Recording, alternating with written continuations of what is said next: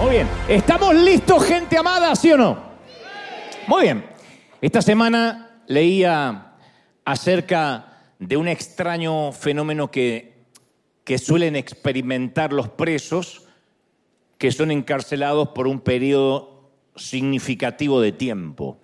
Eh, resulta que cuando quedan en libertad tienen un síndrome que muchos de ellos tienen la, como dificultades para adaptarse a la vida en el exterior se acostumbran tanto a la cárcel y a la manera en que funcionan las cosas tras las rejas que vivir en libertad les resulta abrumador. O sea, están en libertad cuando salen, pero no saben cómo vivir, cómo administrar esa libertad.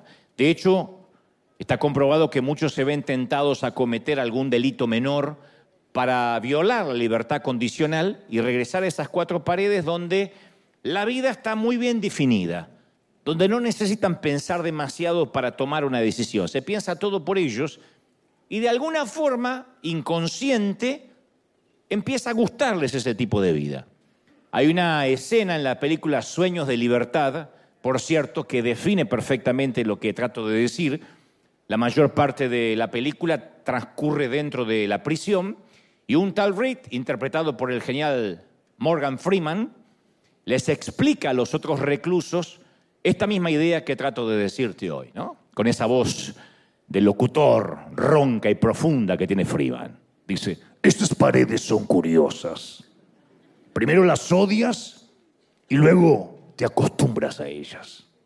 Cuando pasa el tiempo, comienzas a depender de estas paredes. No significa que te gusten, tampoco significa que quieras estar aquí, pero te acostumbras y luego Pasa demasiado tiempo y terminas dependiendo de las paredes de la prisión. Y el resto le dice, claro, sí, amén. Creo que los cristianos del primer siglo experimentaron algo similar a lo que explica Freeman en la película. Jesús quería liberarlos de las cadenas de la religión, quería liberarlos de las eh, cargas de la ley, pero muchos habían tomado la identidad de ser prisioneros, de estar presos. En la cultura occidental, en esta parte del mundo, yo creo que algunos de nosotros, como digo, siempre hemos heredado ese sistema de creencias, hemos crecido con esas cadenas inconscientes y las tenemos incorporadas a nosotros. Crecimos la mayoría, ya sea en una cuna católica o protestante, pensando que la religión era la pista donde debíamos correr la carrera que Dios nos había asignado a cada uno de nosotros. Pero Jesús dijo que la religión era todo lo contrario, que la religión era un peso, que la religión era parte del problema, no una ventaja para que corramos, era parte activa del problema, de la patología. En Mateo 23 hay un grupo de líderes religiosos que escuchaba las enseñanzas de Jesús. Y entre estos tipos estaba la creme de la creme, eran reconocidos como los, las personas más espirituales de su tiempo, casi como acá, como los que se congregan en River, los más, los más ungidos, los que tenían más oración, más estudio bíblico, conocían las escrituras como la palma de su mano. Esta gente estipulaba las reglas que había que seguir, que todos los demás debían seguir. Entonces Jesús que era el único que no seguía estas reglas, les hace una denuncia pública en contra de ellos. Les dice, ustedes aplastan a la gente bajo el peso de exigencias religiosas insoportables. Y jamás los veo mover un dedo para aligerar la carga de nadie. Entonces la religión, yo digo, siempre resultó seductora porque es un sistema que nos permite medir cuán buenos somos respecto a los demás. Eso es lo que produce la religión. Los religiosos de los tiempos de Jesús habían desarrollado una, una exhaustiva lista de reglas, más de 600 leyes, y después subleyes, como pequeños anexos de qué se podía hacer, qué no se podía hacer. Incluso excedían a la ley hebrea, eran mucho más que diez mandamientos. Y ellos hallaron maneras de aclarar todos los puntos grises. Por ejemplo, si Dios daba un mandamiento, ellos inventaban 100 maneras de obedecer ese mandamiento. Le agregaban siempre cosas, agregaban carga. Cada nueva regla significaba un nuevo peso en la espalda del corredor. Entonces el que llegaba y decía, yo quiero conocer a Dios, le decían, bueno, pero tienes que seguir todas esta serie de reglas. Por ejemplo, Dios pidió honrar el sábado como día de reposo. Que iban a trabajar, que debíamos trabajar seis días y un día reposar, dedicárselo al Señor. Ahora el tema era, ¿qué implicaba honrar? ¿Qué incluye honrar? Esa era la parte gris. Y los fariseos se encargaron de explicarlo, de decir, yo les voy a explicar qué significa honrar. Habían decidido y decretado que una persona en sábado solo podía caminar mil metros en el día de reposo. Si tenías el baño lejos y no llegaba, te fregaba, porque solo podías caminar mil metros. Si se bajaban de un burro, no podían quitarle la silla de montar al burro, porque eso era considerado trabajo. Si una gallina ponía un huevo el sábado, no podían comerlo, porque la gallina había trabajado en el día de reposo. Pobre gallina. No se podía amasar, no se podía hornear, no se pueden unir dos hilos, separar dos hilos, coser, escribir, tocar un instrumento, encender y apagar fuego. Actualmente los judíos ortodoxos no pueden cortar papel higiénico el día sábado. Están pensando, ¿y cómo se las arreglan? Yo también lo cortan el día anterior. Porque cortarlo es trabajo. Pero yo creo que ir al baño también es un trabajo para algunos. Entonces, el punto era sentirse mejor con uno mismo y poder ser más crítico con los demás. Yo cumplo la ley y veo quién no la está cumpliendo. Eso sucedía en el pasado y sucede en la actualidad. Las personas llegan a la iglesia y a veces los líderes repartimos un montón de pesas para que corran la carrera.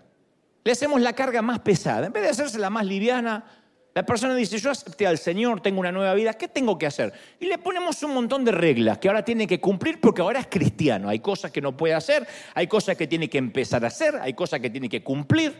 Y tiene que venir a un seminario para bautizarse y otro seminario para aprender la Biblia y no faltar a la reunión de varones o a la reunión de mujeres, según. Eh, no puede faltar al ayuno, a la oración, tiene que empezar a buscar al Señor. Entonces, le damos un montón de, además de lo personal, ¿no? De qué puede, qué no puede hacer, cortar con los viejos amigos, cortar con la fiesta, con la parranda, con el tequila, un montón de cosas.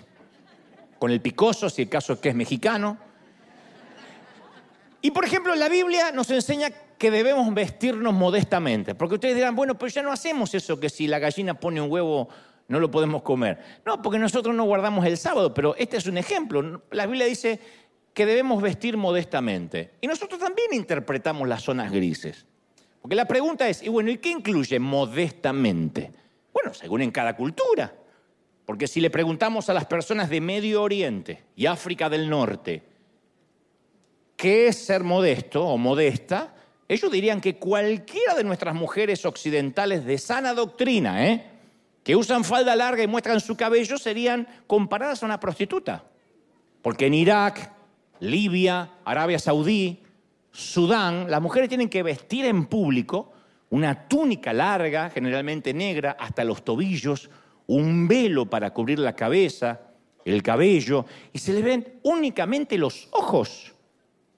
La mayoría no sabe con quién se está casando. No sabe si es la chica o el suegro que está disfrazado. Ahora, sin embargo, en Occidente, al igual que los judíos en la época de Jesús, nosotros tenemos que definir qué es vestir modestamente. Decir, bueno, hay sitios que dicen que las mujeres, por ejemplo, no usen pantalones, que los vestidos no sean muy ajustados, que las faldas nunca estén por encima de la rodilla. Nosotros tenemos que definir las zonas grises, como hacían los judíos. Otro ejemplo, la Biblia nos enseña que no debemos permitir que ninguna palabra corrompida salga de nuestra boca. ¿Cuáles son exactamente esas palabras corrompidas? Porque hay muchas palabras mexicanas, muchas son tan creativos Muchas palabras españolas. No saben cómo yo sufro cuando me toca ir al viejo continente, España. Que para mí son insultos groseros. Son insultos. Y otras palabras argentinas que para mí no significan nada malo. pero que yo las he probado de decir y avergüenzan y sonrojan al extranjero y dice, no digas esa grosería. Y para el argentino no es una grosería. Y lo mismo pasa para el salvadoreño, para el colombiano, para el costarricense. ¿Qué son las palabras corrompidas? Tampoco podemos tomar el nombre del Señor en vano, pero sí podemos decir, ay, my gosh, my goodness. Es decir, podemos cambiar un poquito la, pronunciación para poder usar el nombre de Dios en vano sin tener que nombrar a Dios necesariamente.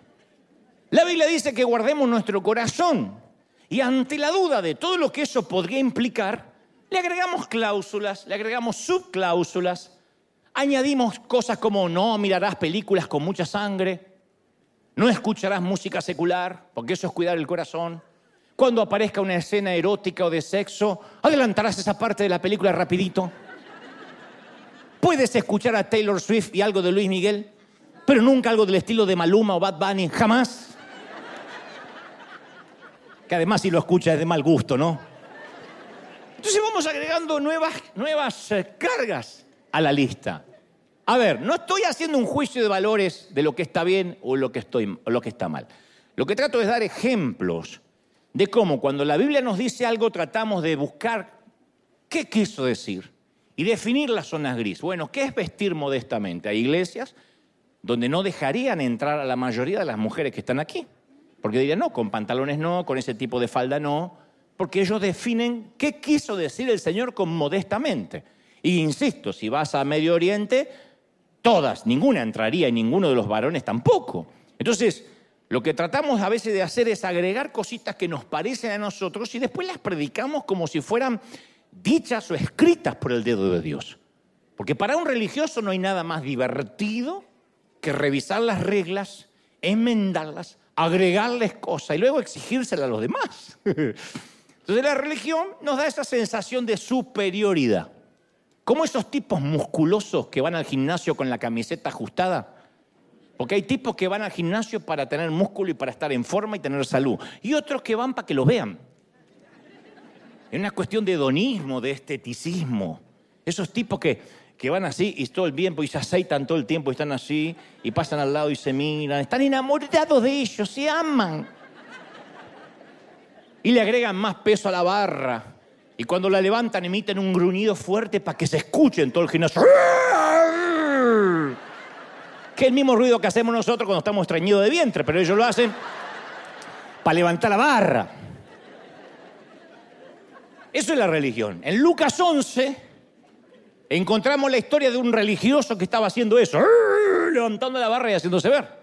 Y Jesús está comiendo en la casa de un fariseo y no se había lavado las manos. No se lavó las manos antes de comer.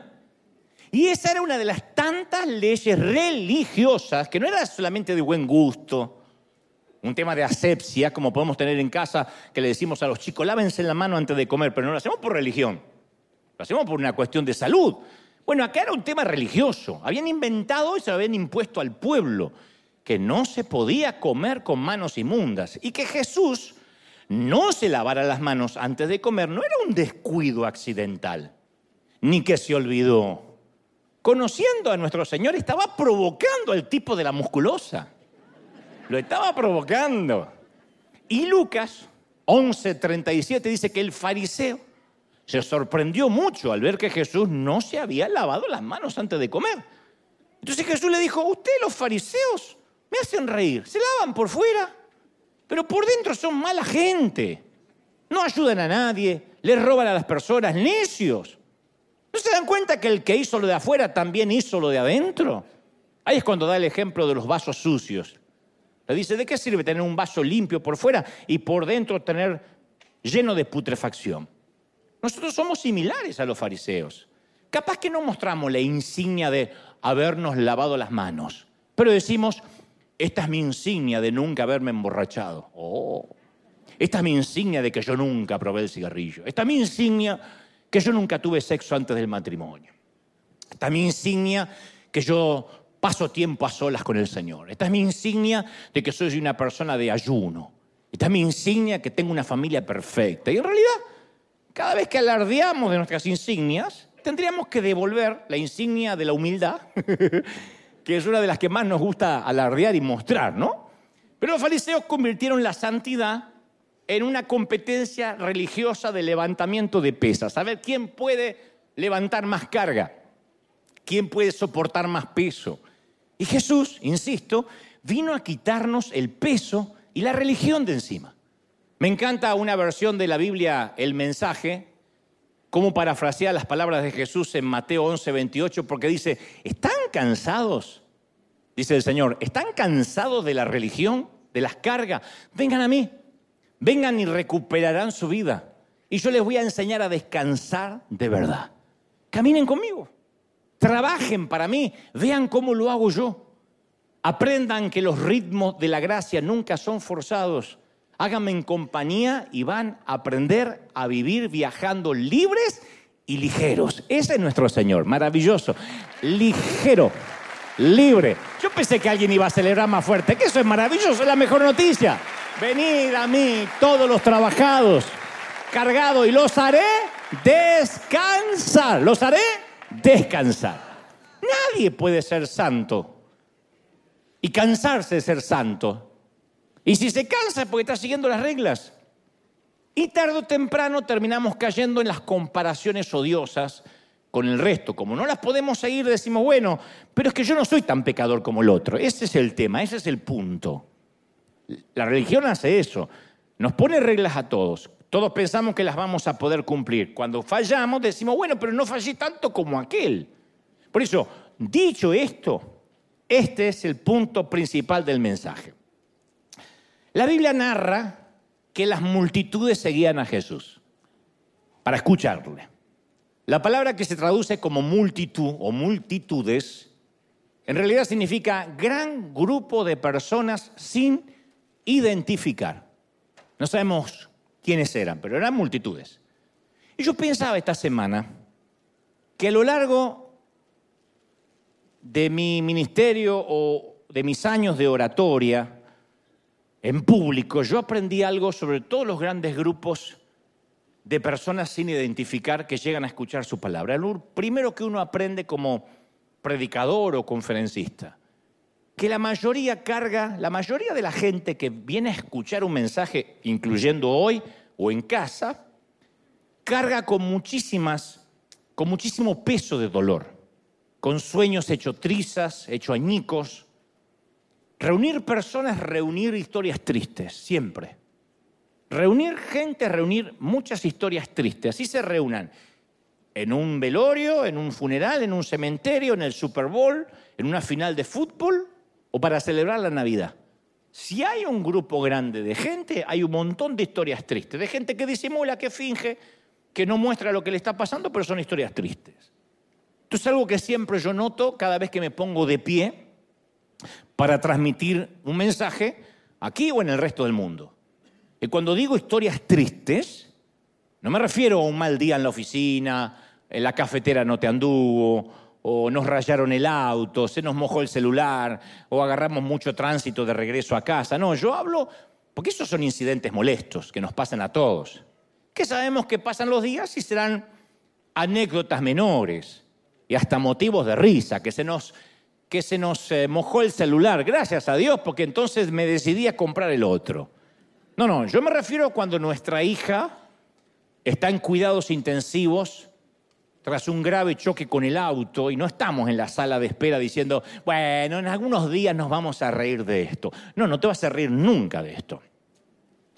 O cuando vamos camino al cementerio y sabemos que nuestra vida ya no va a ser nunca más la misma sin esa persona.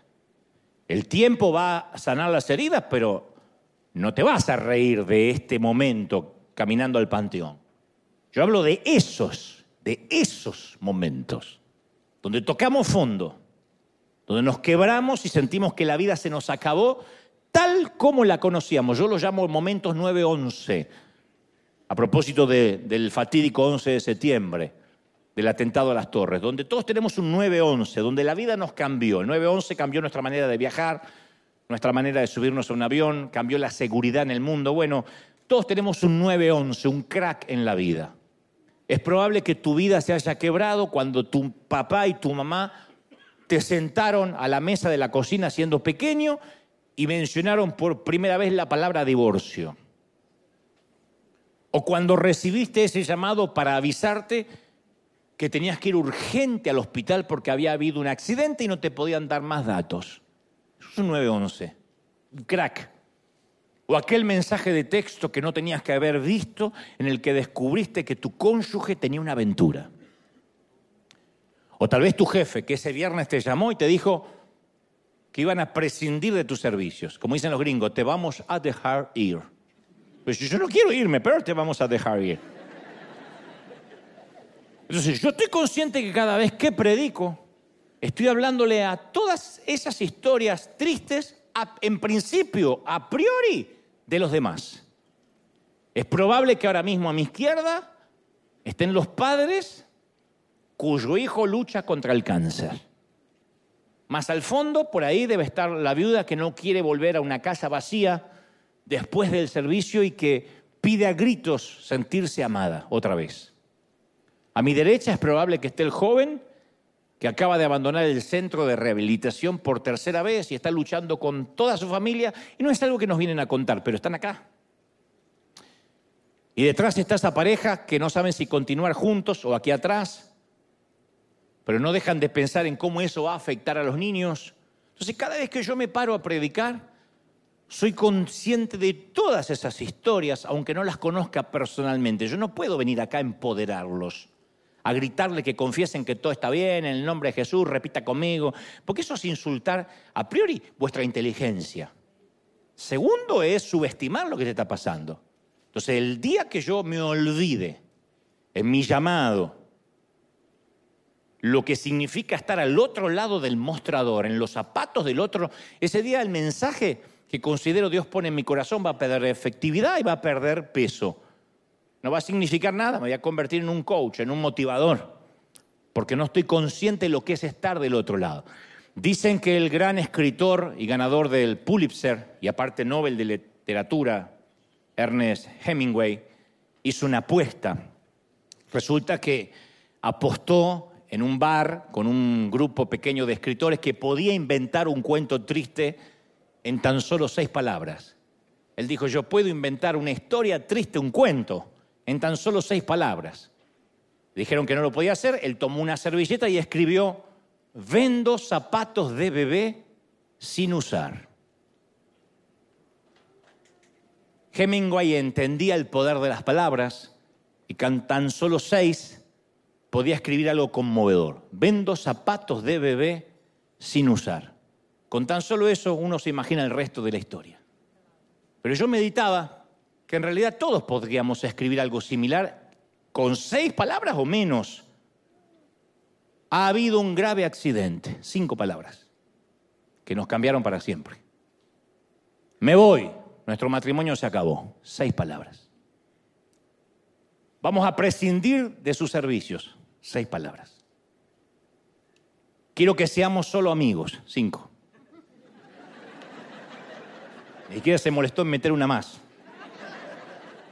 El cáncer no responde al tratamiento, seis palabras. Tenemos que pensar en el funeral, seis.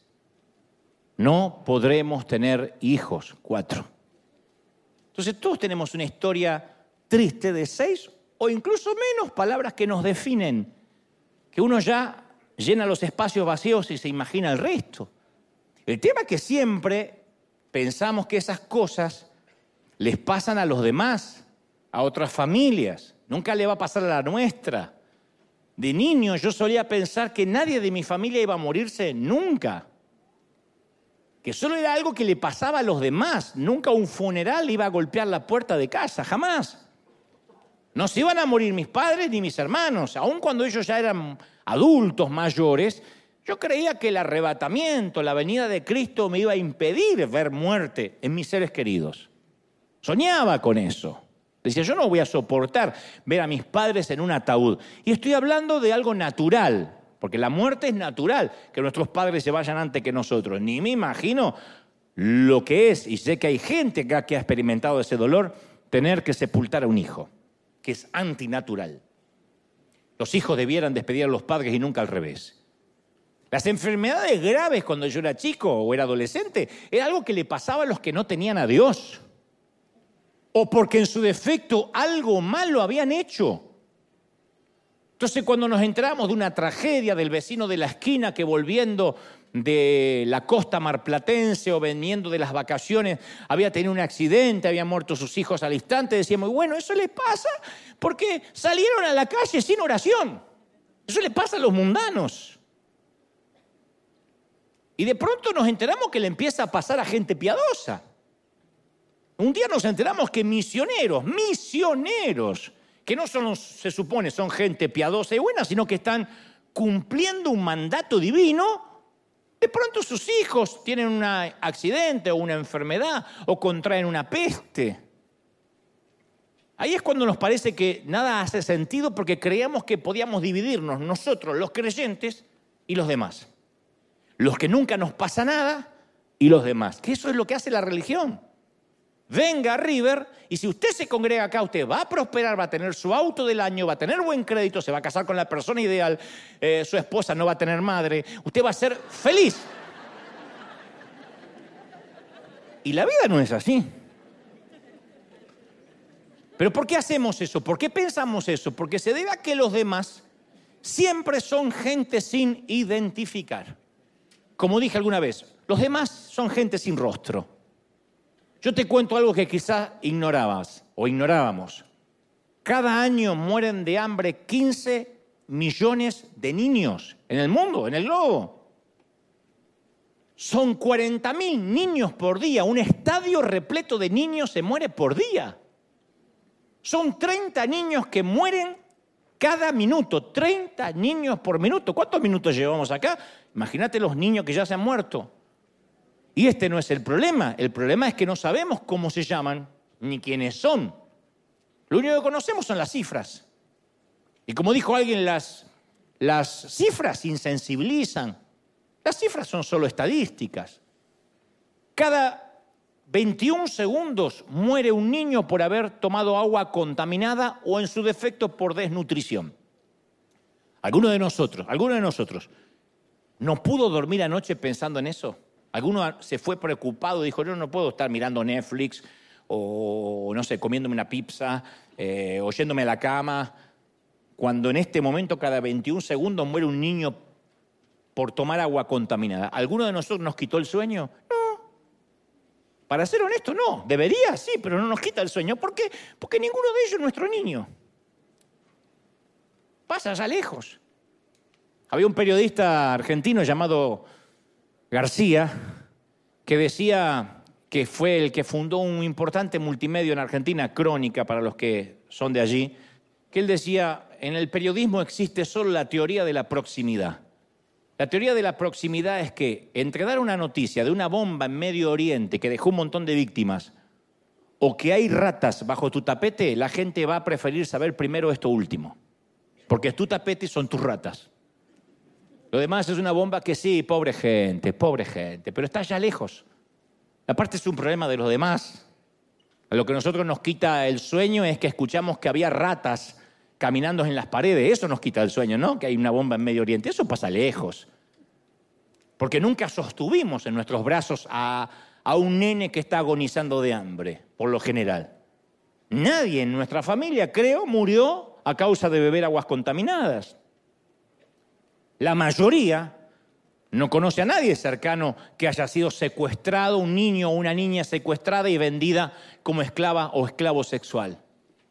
Sabemos que eso pasa, pero por lo general no nos ocurre a nosotros. Entonces es muy fácil ignorar el sufrimiento cuando no se tiene un nombre, cuando no se tiene un rostro, cuando le pasa a la otra gente, que seguramente, seguramente no deben tener a Dios en el corazón, como cuando nos alertaban allá en el 2018, 2018, fines del 18, que estaban un montón de chinos muriendo a causa de una enfermedad rara llamada COVID. ¿Qué pensamos todos? Bueno, son chinos. Siempre tienen alguna enfermedad nueva, aparte pasa en China. ¿Qué va a llegar hasta acá? Los chinos son muchos, viven lejos, son todos parecidos. Ahora, Dios conoce cada una de esas caras.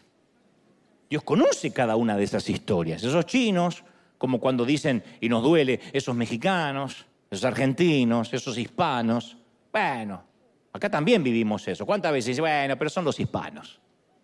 No, pero parece que hay una enfermedad, eh, pero es una enfermedad hispana.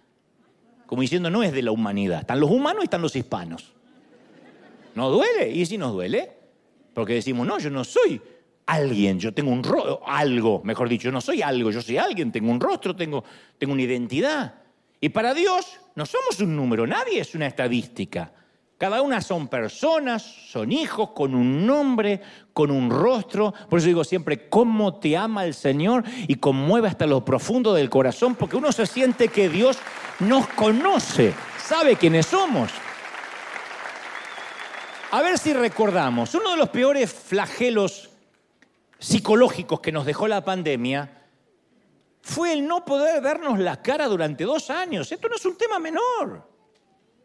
Parece que las mascarillas fue casi el efecto colateral, casi inocuo de la pandemia. Pero no, dos años, casi dos años tratando de sonreír con los ojos, hablando más alto de lo que deberíamos, respirando menos aire puro.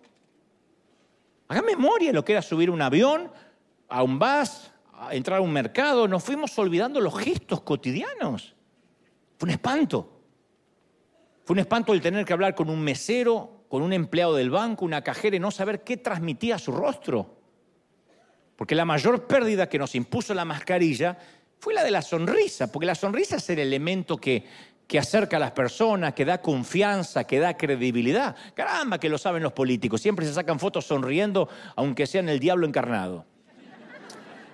Por eso es una ironía y una locura haber visto a pastores predicar con tapabocas o adoradores y músicos con la cara tapada. Entonces luego de, que pasa la pandemia nos quedó, nos quedó una sociedad mucho más triste, mucho más desconfiada, una sociedad mucho menos empática. Aquel que crea que la pandemia solo fue eso, una pandemia, no entendió que el mundo cambió tal como lo conocíamos, quedó una sociedad mucho más iracunda y menos empática. De hecho, había un síndrome que muchos no quieren ni querían sacarse la máscara, porque ya no tenían que sonreír, porque ya no tenían que mostrar su cara, no tenían que maquillarse, no tenían que disimular y decía, yo me la voy a seguir poniendo de por vida. Hubo gente que necesitó un tratamiento psicológico, terapia para sacarse la máscara. Porque ya no hay que simular, ya no hay que poner una expresión facial para agradar al otro, ni siquiera lavarte los dientes si no quieres. Por eso hay tanta gente que luego de la pandemia no quiso regresar a las iglesias. Claro, porque algunos le tomaban la temperatura antes de entrar, las higienizaban con alcohol o los mandaban de vuelta y estornudaban. Entonces se genera, ah, no. Entiendo la sepsia, entiendo la pandemia y el contagio viral, pero yo me sentí discriminado. Y a partir de ahí uno cierra el corazón. Se da cuenta que puede vivir sin la iglesia, sin congregarse, sin un pastor. Muchos se preguntan, ¿por qué luego de la pandemia muchas congregaciones nunca más volvieron a, llenar sus asientos? Nunca, hay gente que desapareció. Y yo las entiendo, voy a ser un poco el abogado del diablo en esto, pero las comprendo. Gran parte de ellos se sintieron sin empatía, que les negaron la sonrisa. Yo sé que no tuvimos opción, pero eso es lo que la gente siente y uno no puede cambiar lo que siente. Entonces, cuando uno no puede ver el rostro de alguien, es simplemente o un enemigo o alguien que se murió, que quién sabe quién es, o seguramente estaría haciendo las cosas mal. Como sabrán, y es de conocimiento público, a mí me escriben mucho en las redes sociales y me dicen cosas muy feroces, muy hostiles, muy perniciosas. También me escriben lindos halagos, lo has cumplido, me dicen que soy un eterno joven, que es lo que más me gusta y lo agradezco. Pero hay gente que escriben con tantas cargas de veneno que a mí me da mucha curiosidad en saber quién es.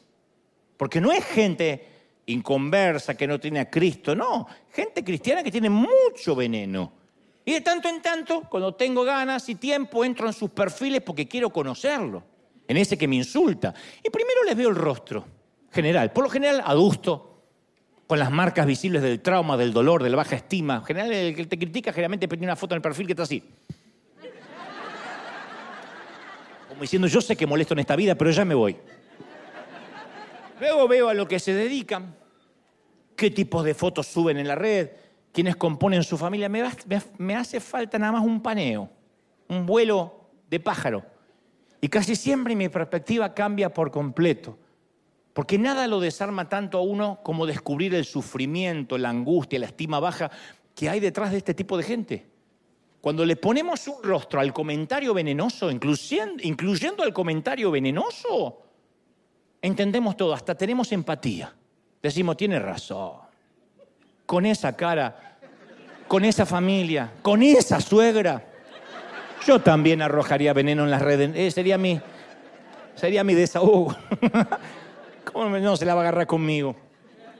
Comprendemos a ese religioso que condena, que generalmente el religioso que condena es un niñito asustado detrás de una corbata muy grande. Generalmente son niños asustados, traumas que arrastran y ahora tienen un micrófono, un púlpito y atacan, o una red y la impunidad que le da cierto anonimato y ataca, pero detrás hay una persona asustada, con problemas, con traumas. Hay una pequeña historia que revela esto mismo. Dice que mientras que se peleaba la guerra eh, civil española, George Orwell tuvo un encuentro con el enemigo que había ido a matar. El famoso escritor inglés Orwell había ido a combatir el fascismo. El fascismo es una, una ideología política, un sistema de gobierno totalitario de extrema derecha que se opone a la democracia y que inicialmente nació en Europa. El primer régimen fascista fue en Italia, la Italia de Benito Mussolini, la Alemania de Hitler, la, España de Franco, y después algunos dictadores latinos que siempre están copiando todo, copiaron el modelo. Saludo enorme a, los chicos. Bueno, y, Orwell relata que cuando iba a dispararle a un soldado fascista, este se bajó el pantalón, quedó en calzones, y levanta los pantalones en alto así. Y Orwell dice, yo no pude dispararle debido a ese pequeño detalle de los pantalones. Porque yo había llegado ahí para dispararle a un enemigo, no a un hombre que sostiene en alto sus pantalones. Alguien que tiene en alto sus pantalones no es un enemigo, es otro ser humano igual que yo. Ese detalle hizo que no lo pudiera matar. Al verlo en calzones, pobre tipo, dijo, es un ser humano igual que yo. Eso es ponerle un rostro incluso al enemigo, al más feroz. Es alguien que sufre, es alguien que va al baño como nosotros, es alguien que, que se preocupa, es un niño, alguna vez fue el niño de alguien. La palabra dice que un día, camino a Jerusalén, Jesús quiso detenerse en una aldea samaritana y no lo recibieron bien. Y sus discípulos dicen siempre con esa, esa manía que tenemos nosotros de, de ver los demás, los otros, la gente sin rostro, le dijeron, ¿No quieres que hagamos caer fuego del cielo y los destruyamos? ¡Oh, oh! Mirá vos, era Thor el tipo, era el Capitán América. ¿No quieres que haga descender fuego del cielo? Y pensaban que Jesús le iba a agradar la propuesta, porque lo habían rechazado a él. Que ellos, adoptaron una posición en la grieta. Vamos a estar del lado de Jesús, che. Vamos a quemar a los demás, vamos a quemar a esa gente. Y Jesús se volvió y los reprendió y empezó a proteger a los samaritanos y a regañar a sus seguidores. Mirá qué extraño episodio. De hecho, el Nuevo Testamento está lleno de extrañas narraciones acerca de samaritanos. Jesús entabló cierta amistad con una mujer samaritana que se había casado cinco veces y que ahora convivía con un amante. Sana a diez leprosos y solo el samaritano regresa a agradecer. Con toda la intención Jesús hizo del samaritano el héroe de su parábola más famosa. Y en los tiempos de Jesús los samaritanos vivían muy cerca de sus primos judíos. Y tenían similitudes, pero se odiaban los tipos. Para los judíos los samaritanos eran mala palabra. Y el Evangelio de Juan nos explica que los judíos no tenían nada en común con los samaritanos. Y yo digo siempre, por sorprendente que parezca, yo he descubierto que los grupos más cercanos tienen las enemistades más fuertes. Nosotros es muy raro que tengamos una enemistad fuerte con, con japoneses, con un árabe, pero con otro hispano. Ah. Siempre digo, ¿cuál es el peor enemigo de un hispano en migraciones? Otro hispano. Yo cometí el error hace 30 años, decía, no me voy a poner en la fila del gringo, mejor me pongo en la fila del hispano, este mexicano me va a ayudar. Tu abuela era el chompiras. ¿Y por qué viene? ¿Y que, que, que me está mintiendo? Y yo veía al gringo que hacía, ah, next, next. Le digo, ¿por qué no fui con ese hueso colorado? Me vengo con este. De alguna forma la gente que somos parecida, generalmente se genera más rencilla. Mucho más que dos grupos opuestamente distintos. Cuando los fariseos querían insultar y ofender a Jesús, decía, ¿no tenemos razón Jesús en decirte que eres un samaritano y estás endemoniado? y Jesús rechaza la acusación de estar poseído, pero no dice nada con el insulto racial. Él dice, no, no estoy poseído, pero nunca se defiende con eso de que eres un samaritano. Porque nunca odiamos a quien tiene una religión extraña, pues no lo entendemos. El problema radica, cuando nos peleamos quién de nosotros, los evangélicos, tiene la exclusividad de Cristo, quién es el dueño de la verdadera franquicia. Y este es profeta verdadero, aquel es medio falso, este no es el verdadero. De ahí surgen las divisiones de la doctrina. Bueno, pero este no es el punto. Hay una magnífica conferencia en TED de la socióloga Brené Brown, donde ella habla acerca de la vulnerabilidad, que tiene millones de reproducciones, y cada vez más. Y uno de los factores importantes de la popularidad de esta conferencia es que todos queremos esa enorme libertad de poder admitir que somos como los demás, que llegamos al límite, que estamos quebrados, que tenemos historias tristes de cinco o seis palabras. Ella dice, todos somos esa gente. Todos en algún punto somos los demás. Nosotros somos los demás de los demás. Pensamos que somos nosotros y los demás. No, todos somos los demás de alguien. Primero hay que aclarar a quiénes llamamos nosotros los demás. Los demás son esa gente en quien no confiamos mucho, esa gente de la cual sentimos lástima, con quienes no dejamos que jueguen nuestros hijos, esa gente a la que le pasan cosas malas porque en algo raro deben andar esos que no queremos como vecinos, que decimos, ay, no puedo creer, somos de un hispano. ¿Y qué somos? De Suiza nosotros. Esos que no tienen nuestras creencias. Esos que son raros porque son raros o porque son personas de las cuales preferimos mantenernos alejados. Y la autora, Brown, dice, ¿tú quieres saber qué nos separa de esa gente? A todos, ¿qué nos separa de esa gente? ¿Qué nos diferencia de los demás? ¿Qué nos diferencia de los demás? Esa gente está solo un paso de distancia de ser igual a nosotros o que nosotros seamos iguales a ellos. Están, estamos a un divorcio de distancia, a un accidente automovilístico de distancia, a un diagnóstico de cáncer de distancia para ser esa gente. Lo único que por el momento nos separa de esa gente es quizás un hijo envuelto en drogas, que el nuestro no y el de ellos sí, un diagnóstico de enfermedad mental que nunca llegó a nuestra familia hasta que llega, una violación, un hijo homosexual confeso, una borrachera, una noche de sexo sin protección, una aventura amorosa. Nosotros también somos los demás para alguien. De nosotros también hay gente que dice, no te juntes con esos. Me parece que que esa gente es rara. Alguien nos ve como raros. Yo adhiero y coincido plenamente con Brené Brown porque no nos damos cuenta que nosotros también somos esa gente que a lo mejor le grita en la calle al que hace una mala maniobra y después llegamos a la iglesia y sonreímos. Somos esa gente que se endeuda tan solo para poder aparentar que podemos comprar lo que todavía no podemos pagar.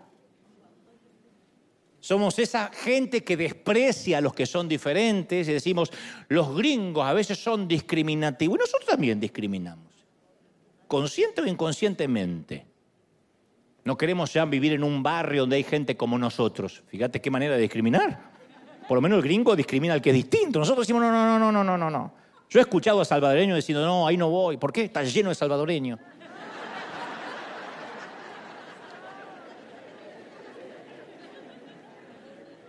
Somos esa gente que en ocasiones visita sitios que no debería ver en internet para luego borrar el historial con vergüenza. Somos esa gente que trabaja 15 horas por día para mantener un estilo de vida que nunca tenemos tiempo ni siquiera para disfrutar. Somos esa gente con puertas rotas de un puñetazo o descolgada de sus bisagras porque un día las cerramos violentamente en un ataque de ira. Somos esa gente que se pasa tres horas en las redes sociales tratando de convencer a los demás que nuestras vidas son mejores que las de ellos. Y no nos damos cuenta que estamos tan quebrados como los demás. Que la religión es la que hace que nos pongamos en la vereda de enfrente. Pero somos esa gente. No somos nosotros y los demás. Todos podemos tener el mismo accidente, el mismo hijo que nos confiesa lo mismo, descubrir una infidelidad, todos. Pero nosotros nos solemos poner en otra vereda, no solo por razones religiosas, sino también a veces por etnia, por una cuestión de cultura, de raza, para diferenciarse por lo menos del otro. Y el punto es que estamos conscientes que somos pecadores, pero siempre nos parece mejor demostrar que existen peores pecadores que nosotros. Eso nos da una sensación de, bueno, yo no puedo cumplir la ley, pero hay otros que la pueden cumplir menos. Capaz que no nos vestimos tan modestamente, pero bueno, existen mujeres que vienen a la iglesia que visten mucho peor que yo, y esa sí parece una cabaretera. No tenemos el matrimonio perfecto. Ay, pero yo conozco parejas que tienen problemas gravísimos, que él hasta le pega a ella. Nuestros hijos tienen problemas de rebeldía, pero normales de la adolescencia. Yo conozco un matrimonio que la hija se confesó lesbiana. Pobre mamá, eso es un problema. Siempre estamos viendo que los demás están peor. O sea, estamos quebrados, pero en lugar de correr al Señor y decir, yo tengo este problema, nos pasamos la vida como el fallecido diciendo, menos mal que no soy como los demás. En vez de decir, sé propicio de mi pecador pero buscamos siempre gente que esté peor y en comparación no nos hagan sentir tan, tan quebrados. Y de ese modo ya no somos esa gente. Al menos no somos como los demás. Hay una famosa canción de Alberto Cortés que justamente se llama Los demás. Tiene una letra maravillosa, no la voy a cantar, pero le voy a parafrasear la letra, que dice, nunca estamos conformes del quehacer de los demás. Y vivimos a solas sin pensar en los demás, como lobos hambrientos acechando a los demás, convencido que son alimento los además. Los aciertos son nuestros y jamás de los demás. Cada paso es un intento de pisar a los demás. Cada vez más violento es el portazo a los demás. Las verdades ofenden si las dicen las demás. Las mentiras se venden cuando compran los demás. Así somos. Entre paréntesis decimos, no puede ser que en mi país hayan votado a fulano de tal. Nosotros también hubiésemos votado lo mismo. Pero parece que las mentiras la compran los demás, nunca nosotros. Somos jueces mezquinos del valor de los demás, pero nunca permitimos que nos juzguen los demás. Y Alberto Cortés dice, apagamos la luz de aquel que por amor a los demás encendió en una cruz el que murió por los demás. Donde estemos nosotros nos importa que se frieguen los demás. Condenamos la envidia cuando envidian los demás. Mas lo nuestro es desidia, que no entienden los demás. Y nos creemos selecto entre todos los demás y olvidamos que somos los demás de los demás. Que tenemos el lomo, como todos los demás, que llevamos a cuestas, unos menos y otros más, vanidad y modestia, como todos los demás. Y nos olvidamos que somos los demás de los demás. En algún momento pensamos que a nosotros no nos va a pasar, que nosotros nunca vamos a sufrir con nuestro hijo como ellos con el suyo. En algún momento decimos nosotros criamos bien a los nuestros, no como esa que no los crió. En algún momento pensamos o sugerimos, yo soy más espiritual y esto, esta tentación a mí no me mueve un pelo. Y un día nos encontramos en el mismo barro. Y esa necesidad de no vernos como esa gente nos ha vuelto maestros de la mentira, expertos en cubrir el dolor, adictos a los medicamentos, esclavos de la deuda de la tarjeta de crédito, seguidores de la moda pasajera, partícipes de la soledad, miembros del club de la hipocresía. Y porque a veces no queremos darnos cuenta que la única solución es decir, Señor, yo estoy quebrado, yo no soy diferente a nadie, yo soy como todos los demás. Yo estoy quebrado. Cuando vemos por internet y descubrimos un ministro o alguien que nos enteramos que cayó, que cometió un error, decimos, Mirá cómo puede ser, esto avergüenza el Evangelio. Nosotros también lo avergonzamos, nada más que a lo mejor no somos tan públicos. Pero si tu vida fuera pública, a lo mejor avergonzarías también el Evangelio. Y mucho, mucho más que esta gente. Entonces, ¿qué nos queda? Estar quebrados, es lo que pide el Señor. Y por quebranto me refiero a reconocer que necesitamos ayuda. Que somos pobres en espíritu, bienaventurados los pobres en espíritu y que no tenemos nada para ofrecer. Y en nuestra cultura eso es algo muy difícil. La gente paga fortunas para ir a seminarios para que los empoderen, nunca para que los quiebren. Hagan un, seminario que digan quebranto. No va nadie, ni la suegra del tipo que predica. Van para que los empoderen, empodérate, empodérate, mujer, mujer, empodérate. ¡Ah! Así, pero. Y salen empoderadas las, las Dora, las exploradoras, las profetas, las exploradoras. Y los tipos también, oye, el Señor te va a empoderar. Y, y, el Señor nunca habla de eso, habla de, de quebrarnos. El quebranto nunca va a ser trending topic en Twitter. Nadie lo incluye en su currículum vitae y no es una estrategia de negocios. Nadie dice, yo estoy quebrado. Nadie. Pero es la única esperanza que Jesús nos ofrece. Estamos quebrados, rotos, hechos trizas. Por eso venimos a la iglesia. La buena noticia es que Dios repara al que está roto. Toma a los olvidados, los subestimados, los marginados, los descartados, los dañados, los destruidos, ¿sí o no? Y entonces hace surcir, cose lo que Él puede hacer. A Dios le encanta tomar lo roto y transformarlo en algo hermoso. En el mundo físico, las cosas rotas, ¿qué hacen? Pierden su valor. ¿Qué hacemos con un vaso roto? A la basura. Con un plato roto, a la basura. Un mueble roto, a la basura. La falla, las rajaduras, las roturas son fatales en el mundo físico. En el mundo espiritual sucede lo contrario. Lo quebrado es precioso. La gente quebrada es la que revela la belleza y el poder de Dios. Si uno no está quebrado, uno no puede revelar nada, porque uno se, se interpone en lo que Dios quiere transmitir y en lo que Dios quiere fluir. Si yo en lugar de decir estoy quebrado y también estoy como la mayoría y como ustedes, me pongo en superhéroe, yo creo que nadie me aguantaría. Si yo dijera, yo les voy a contar que yo soy un hombre de oración y vengo de ayunar 40 días y ahí en el monte se me presentó Elías y me dijo, Dante, le digo, sí, Eli. Y empezó. Hay gente que compra eso, ¿eh? Hay gente que dice, ay, qué siervo de Dios. Cuando pasó vi dos ángeles que le iban llevando el saco. Hay gente que compra eso. Porque para que haya timadores, hay gente que le gusta que, que le mientan. Pero no es real. Por eso uno después se decepciona tanto cuando ve que estos tipos que nosotros viajábamos en Uber y ellos en carro de fuego, resulta que son tan humanos como nosotros o como el resto. En Jeremías 18:4 el Señor envía al profeta Jeremías, al libro que llama su nombre, a la casa de un alfarero y que espere instrucciones. Y al llegar, Jeremías ve a un alfarero que trabaja con su torno mezclando el agua y la arcilla y que forma una vasija mientras que va girando. Y se ve que en un momento sus dedos fallaron y se encontró con una vasija defectuosa que nadie querría comprar.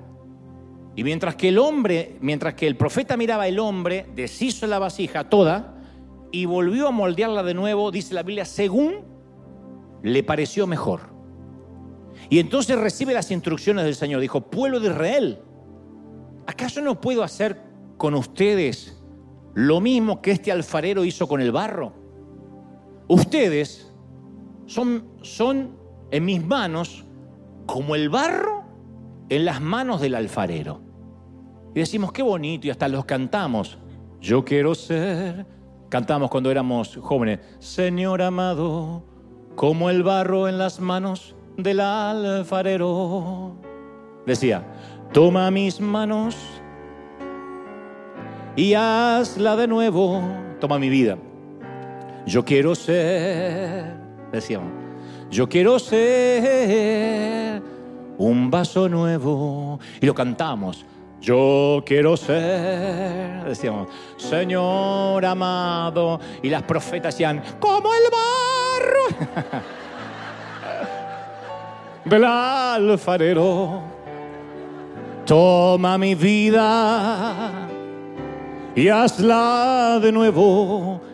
Y decíamos, con pasión, ¿eh? Yo quiero ser, yo quiero ser un vaso nuevo. La imagen de Dios sentado con el alfarero de fondo, mirando la, la vasija defectuosa y negándose a descartarla. El alfarero hizo según le pareció mejor, con la misma porción de arcilla, con las mismas grietas, pero hecha nueva. Esta es mi oración. Señor, toma mis partes rotas. Yo quiero ser un vaso nuevo. Según te parezca mejor. No lo que yo opine. ¿Por qué no nos construimos de esta manera? No, haz lo que te parezca mejor. La cuestión es, porque el Señor lo va a hacer, quieras o no, querramos o no, nos va a desarmar y nos va a volver a armar. El tema es si estamos dispuestos a que se nos vean las grietas, que se nos vean los hilos. Porque la religión hace que no se nos vean los hilos. Que el que menos muestra los hilos del titiritero parece más espiritual, más independiente. Más ora, más sigue las reglas. Y el tema es que se vean las grietas. Pero nosotros solemos querer pulir, ocultar, fingir, disimular cualquier error, cualquier cicatriz. Y eso es cansador, como te decía estas semanas. Dios mira nuestro quebranto como la técnica del kintsugi, que es un proceso de restauración de cerámica que surgió en el Japón en el siglo IV. Los japoneses unen los trozos de la pieza de cerámica que está roja, rota, perdón, o rajada, y en lugar de ocultar las grietas, se las rellena con oro. Ustedes las habrán visto en museos. Si algo estaba roto, se repara en, en cualquier parte. Si algo estaba roto, se repara y se vende como descuento. Esto tiene fallas. Hay sitios aquí en este país que dice lugares con fallas donde todo es más barato. Pero con la cerámica del kintsugi o kintsugi no es así. Casi siempre la pieza de cerámica queda más linda, más valiosa que antes de romperse. De hecho, se descubrió que muchos coleccionistas de cerámica rompían piezas valiosas para que puedan repararse con oro. Esto suena muy parecido a la economía del reino de los cielos. Lo roto, lo quebrado en la iglesia es más valioso. Ese es el poder redentor a través de Jesucristo. Cuando estamos en el final acabados, fundidos, con historias tristes, le damos a Dios los pedazos rotos y Él nos repara hasta que estemos completos, que va a ser cuando nos toque irnos con Él. Isaías 53, 5 dice que Él nos ayuda a ver nuestro quebranto a través de la cruz. Dice, mas el herido fue por nuestras rebeliones molido por nuestros pecados. El castigo de nuestra paz fue sobre él y por sus llagas fuimos curados. Y la palabra herido se refiere a los hematomas, esas marcas de color azul que crean los vasos sanguíneos cuando se rompen. Y el término curados proviene de la raíz que significa reparado, enmendado, hecho entero por completo. Entonces Isaías está diciendo que somos hechos nuevos únicamente creyendo que Él ya fue quebrantado. Pero para ser hecho nuevo uno tiene que decir, estoy quebrado. No soy mejor que los demás, soy mejor que el resto.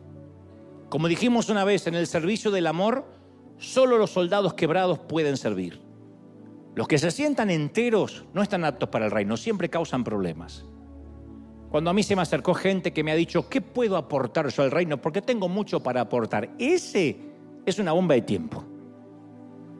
Porque quien es llamado a servir no oculta las heridas. Las cicatrices tienen una belleza especial, son seductoras. El verdadero llamado nunca oculta las marcas. Sabe que sus cicatrices son las historias de vida. Y quien no tiene ninguna herida es porque no peleó ninguna buena batalla nunca. Siempre estuvo sentadito en los asientos allá arriba, criticando a los que nos están dando una buena paliza allá abajo. Las heridas de la vida son una placa de honor. Muestran que no te retiraste, que no te rendiste y es el mismo Señor quien de una vasija quebrada y rota forma una nueva obra valiosa de oro. Lo roto, lo quebrado, siempre es más valioso en sus manos y fundamentalmente, mis queridos, nos demuestra que también somos esa gente, que al fin y al cabo somos los demás de los demás. Eso somos.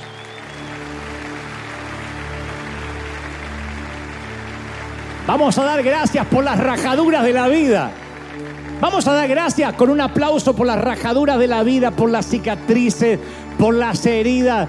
Dar gracias a Dios porque somos sobrevivientes de la vida. Alguien tiene que celebrar más que eso. Aleluya. Impresionante. Y vamos a vivir en libertad, ¿sí o no? Eso somos. Hace poco alguien decía, no puedo creer que en River estén haciendo apología del pecado, de estar quebrado, de estar rotos, y eso va a ocasionar libertinaje. No, eso ocasiona libertad. Porque donde está el Espíritu de Dios, hay libertad, libertad para sanar, libertad para cicatrizar. ¿Sí o no? Libertad para sanar. ¡Qué lindo! Libertad. ¿Cómo te sientes mal? Ayúdame. ¿Cómo estás? Triste, pero sé que voy a salir. Qué lindo vivir en libertad. Qué lindo no tener que ponerse como modelo. No saben la libertad que da eso. No saben. Como decía hace unos domingos atrás, Dante, perdiste tu humildad. ¿Cuándo dije soy humilde? ¿Cuándo? No estoy diciendo que no sea humilde necesariamente, pero a veces la gente te juzga, insisto, por, por lo que ellos creen, por el avatar, como decíamos el domingo pasado. Hermano, imaginé que ibas a ser más sencillo, pero te cambió el irte a los Estados Unidos. Capaz que un pariente te lo dijo. Pero ¿cuándo dijiste yo voy a ser siempre el mismo? El mismo que nació y se crió en Tijuana. Yo no soy el mismo, la vida me cambió. El viajar por el mundo me hizo un ciudadano del mundo, me cambió, ya no soy el mismo chico de barrio, claro que no recuerdo con añoranza, con nostalgia donde nací, pero el mundo me ha dado más, el viajar me ha dado más cultura, me ha preparado, abierto mi mente, entiendo, entiendo, ensanché mi mente y entiendo cómo viven otros. Trato de ser más empático cada vez. Claro que no soy el mismo hombre que hace 30 años atrás. La vida me cambió. Las, las, las cicatrices me marcaron. Y eso es algo que uno tiene que celebrar. Celebrar la diversidad, no la uniformidad. Celebrar que somos distintos que cada uno se peleó en la vida como pudo, como nuestros padres, hicieron lo que pudieron. Pobrecitos la mayoría sin estudios, sin preparación, algunos analfabetos, pero criaron hijos y pusieron hombres y mujeres de bien en la vida a duras penas, partiéndose el lomo. Bueno, nosotros somos la generación que también hacemos lo que podemos. No somos perfectos, nunca nos ponemos como modelo, Jamás recuerdo alguna vez que hemos dicho River es el modelo de iglesia para el mundo. Siempre decimos somos una visión de las tantas. Celebramos los que tienen seminario bíblico toda la semana, celebramos los que la música es importante, celebramos aquellos que predican sobre el apocalipsis. Nosotros somos evangelismo y salir al mundo, no porque descubrimos la pólvora, porque somos una visión, no la visión y la única, una de tantas. En McDonald's se comen hamburguesas y en el negocio de pasta se comen ñoquis. Aquí hay un menú. Y ese es el que sostenemos, el que nos enfocamos, el que vamos a defender, porque es nuestro llamado. No somos mejores, no somos peores, pero fundamentalmente somos como los demás. Nunca nos ponemos de ejemplo. Somos gente rota. Aquí no viene la gente buena, la gente buena va a Lakewood. La gente buena va. La gente buena va a, a. La gente buena va a otras iglesias. La gente rota, la gente despedazada, vienen acá donde el pastor dice, yo estoy peor que ustedes. Y dice, bueno, ahí es mi sitio. Y el Señor nos bendice y hace, nos pone oro en las heridas, nos pone oro en las grietas. ¿Sí o no? Alguien tiene que celebrar eso, ¿sí o no? ¿Lo crees? vamos a orar, vamos a orar. Levanta tus manos al cielo y vamos a orar juntos. Padre, gracias Gracias por esta mañana, tarde o noche, conforme nos estén viendo en cualquier parte del planeta. A los que hoy están recibiéndote en su corazón, a los que están viendo por primera vez, me encantaría que reconozcas en tu corazón a Jesucristo como tu suficiente Salvador.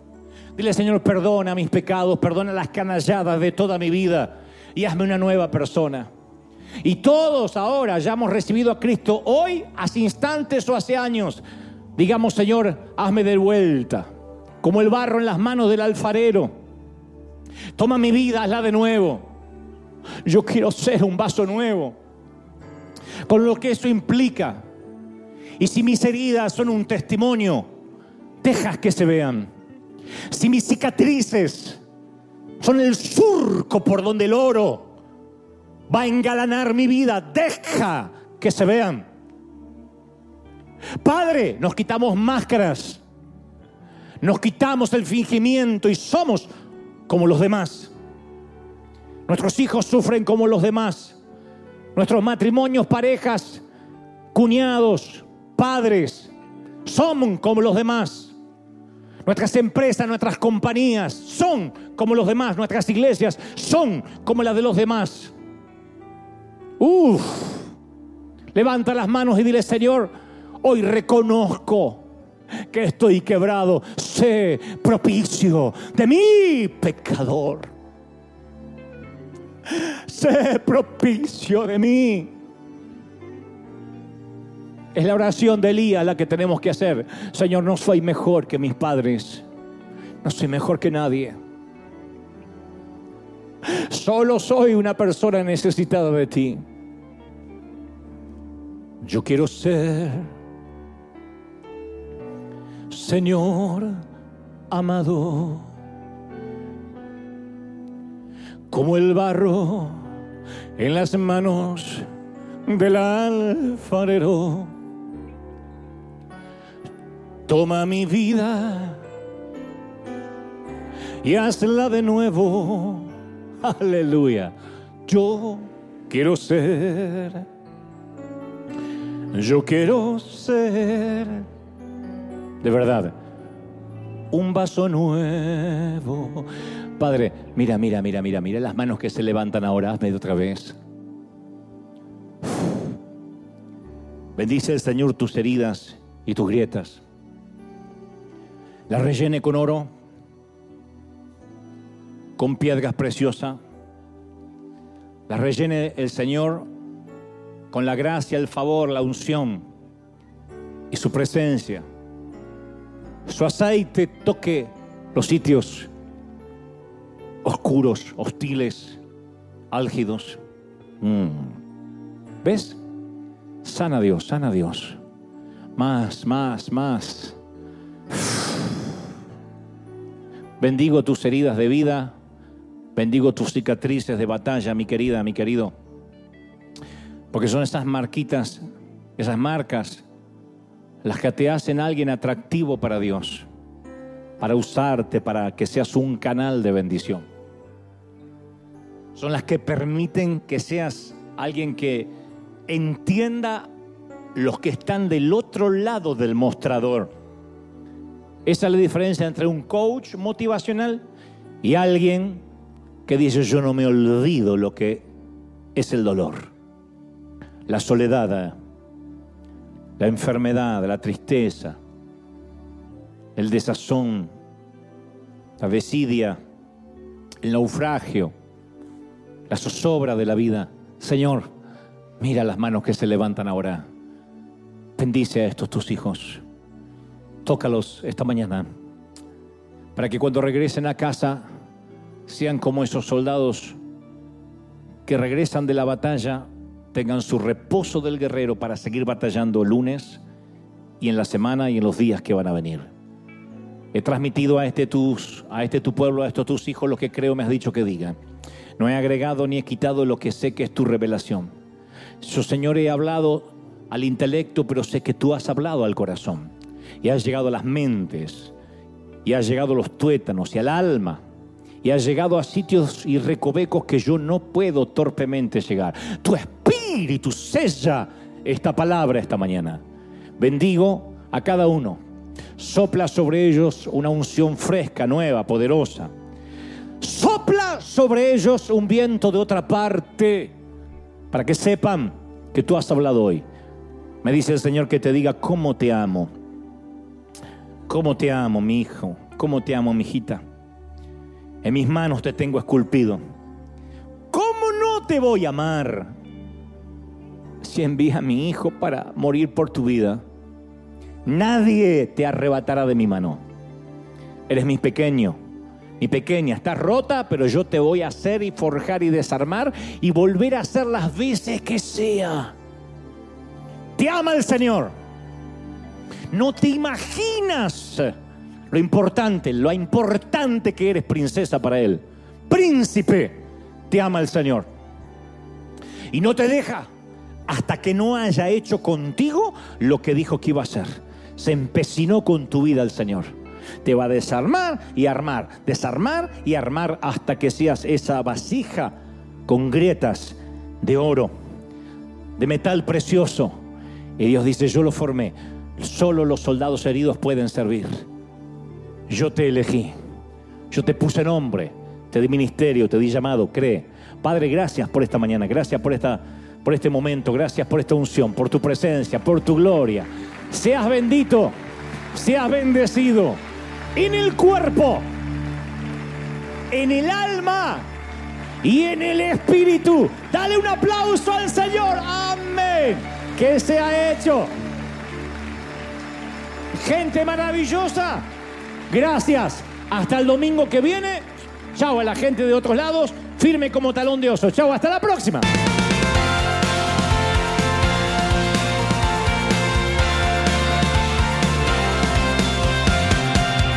Apareciste una noche de soledad abandonado y perdido te reconocí. Tu voz diciéndome no temas, yo estoy aquí. El Padre me envió por ti. Y me curaste las heridas, me sanaste mi Jesús. Todas mis cargas las dejaste allí en la cruz. Algo tan grande no lo puedo comprender. Oigo tu dulce voz diciéndome y otra vez. oh. oh, oh bienvenido, eres amado